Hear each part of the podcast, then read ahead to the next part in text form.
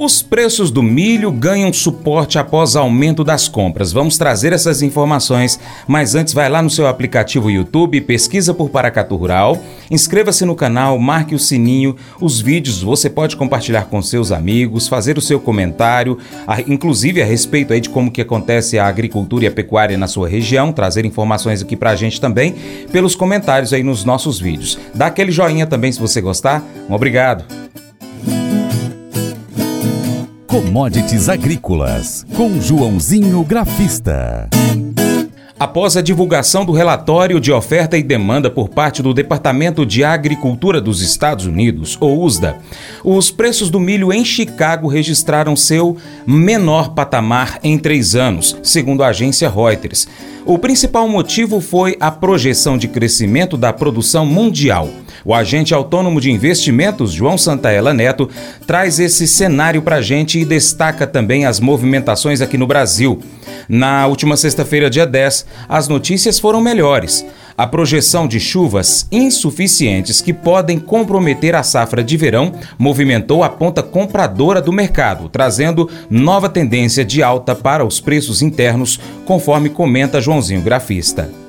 Olá a todos, programa Paracatu Rural pela rádio Boa Vista FM 96.5 de Paracatu, Minas Gerais para o mundo. Também estou falndo para a rádio Diamante FM 100.3 de Coromandel, programa Diário Rural. E como foi o mercado do milho nesta primeira semana aí, nessas primeiras semanas de novembro, o que esperar para o longo do mês, como foi o mercado físico, saiu notícias importantes aí, né, do, do SJ essa semana que passou, e vamos lá comentar também a minha área, que é análise gráfica, o que esperar aí do milho lá na Bolsa de Chicago e na B3. Começando, como sempre, comentando o mercado físico, de acordo com a agência de notícias Safras em Mercado, consultoria, ah, o mercado brasileiro de milho registrou suporte nas cotações ao longo da semana. Foi uma leve alta nas cotações em meio ao maior interesse na ponta compradora e ao movimento ainda retraído dos produtores na intenção de venda do cereal, especialmente no Paraná e em São Paulo. A especulação em torno das chuvas ainda insuficientes em partes do Brasil para o plantio da safra de verão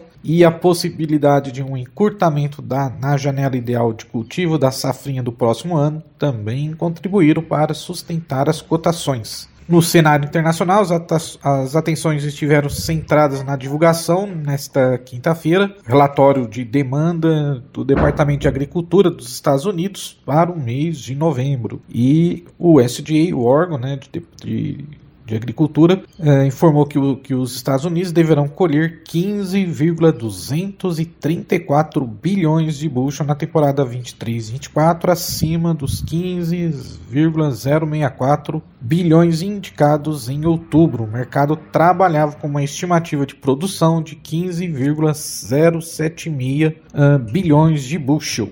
A produtividade média em 2023-24 deve atingir 174,9 buchos por acre, acima dos 173 buchos por acre apontados no mês passado e dos 173,2 bushel por acre esperado pelo mercado. Também o USDA disse que estimou os estoques finais da safra mundial 23-24 em 314,99 milhões de toneladas, acima das 312,40 milhões de toneladas indicadas no mês passado. E também falaram números para o nosso Brasil. Eles estimaram a safra brasileira de 129 milhões de toneladas, 23, 24, sem alterações. Então vamos lá, como é que foi os preços no mercado interno? Então a média saca de milho no Brasil foi cotado a 57,56, leve alta de 0,11% frente a 57,49 registrados no fechamento da última semana. Em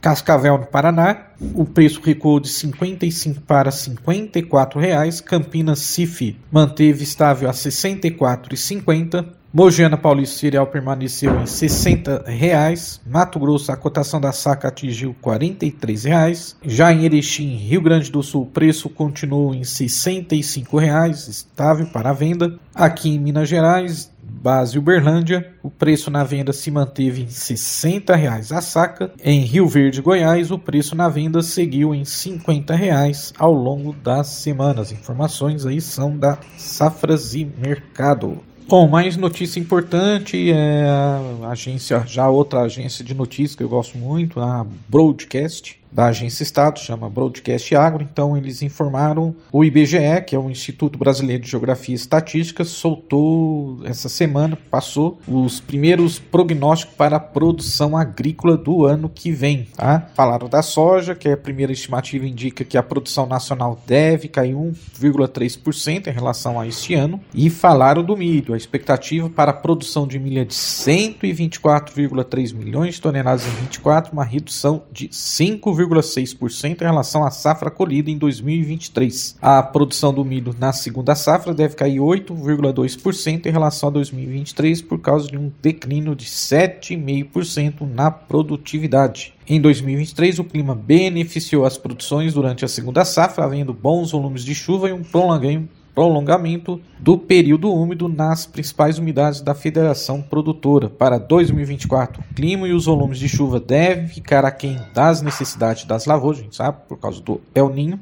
podendo influenciar no seu rendimento, visto que o plantio se inicia somente no início do próximo ano. Além disso, há um recuo nos preços do milho no mercado que reduziu as margens de lucro dos produtores e justificou o órgão IBGE. Bom, e vamos para o gráfico. Vamos começar primeiro o gráfico da Bolsa de Chicago, contrato dezembro, ZCZ 2023, da plataforma TradingView, que me chamou a atenção. Então a gente saiu daquele rangezinho que eu vinha falando para vocês, 470, 480, 480, 500 por bushel, mas os dados aí do SDI acabou mexendo com o mercado, tivemos dois dias aí praticamente de queda forte. Na quinta-feira, queda de 1,68%. Uh, ah, na sexta-feira, ontem de ontem, é, queda de 0,85%, então acabou perdendo aí esse suporte nos 470, 465.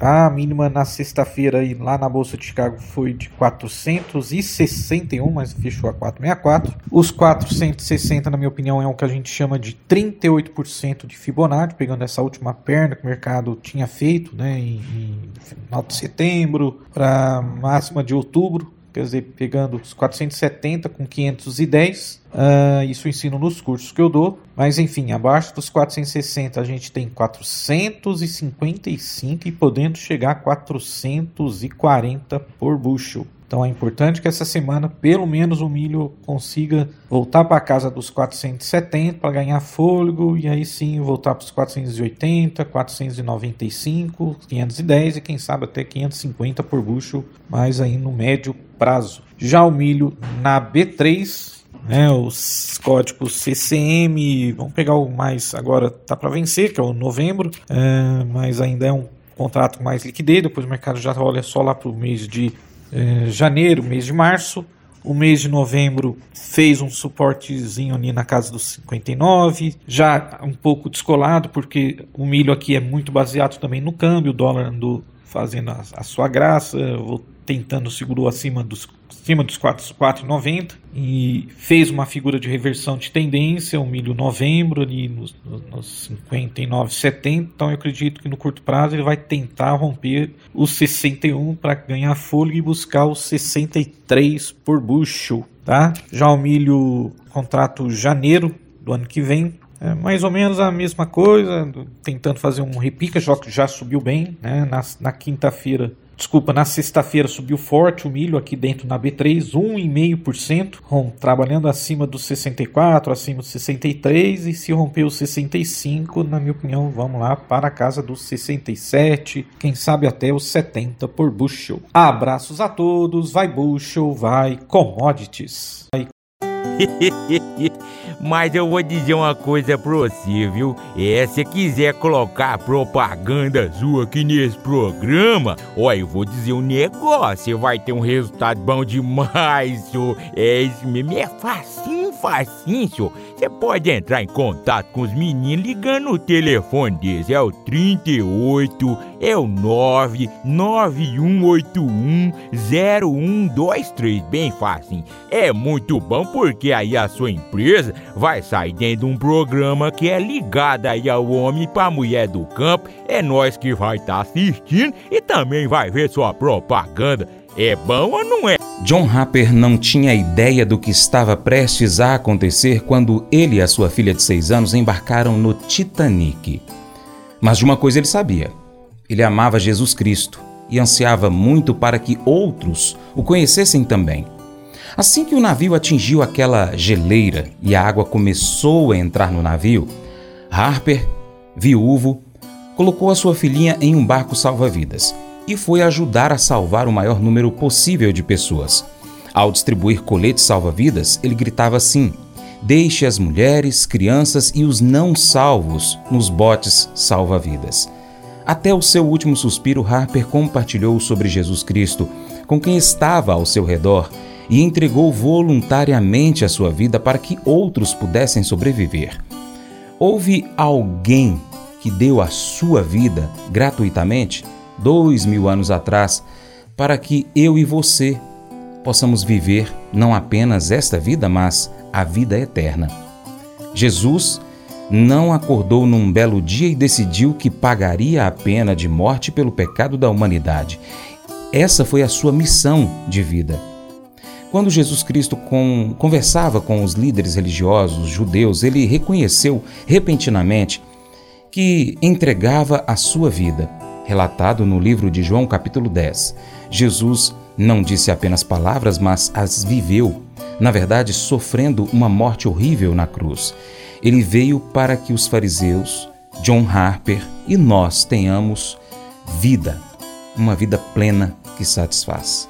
Esse devocional faz parte do plano de estudos Amor ao Próximo do aplicativo bíblia.com. Deus te abençoe e até o próximo encontro. Tchau, tchau.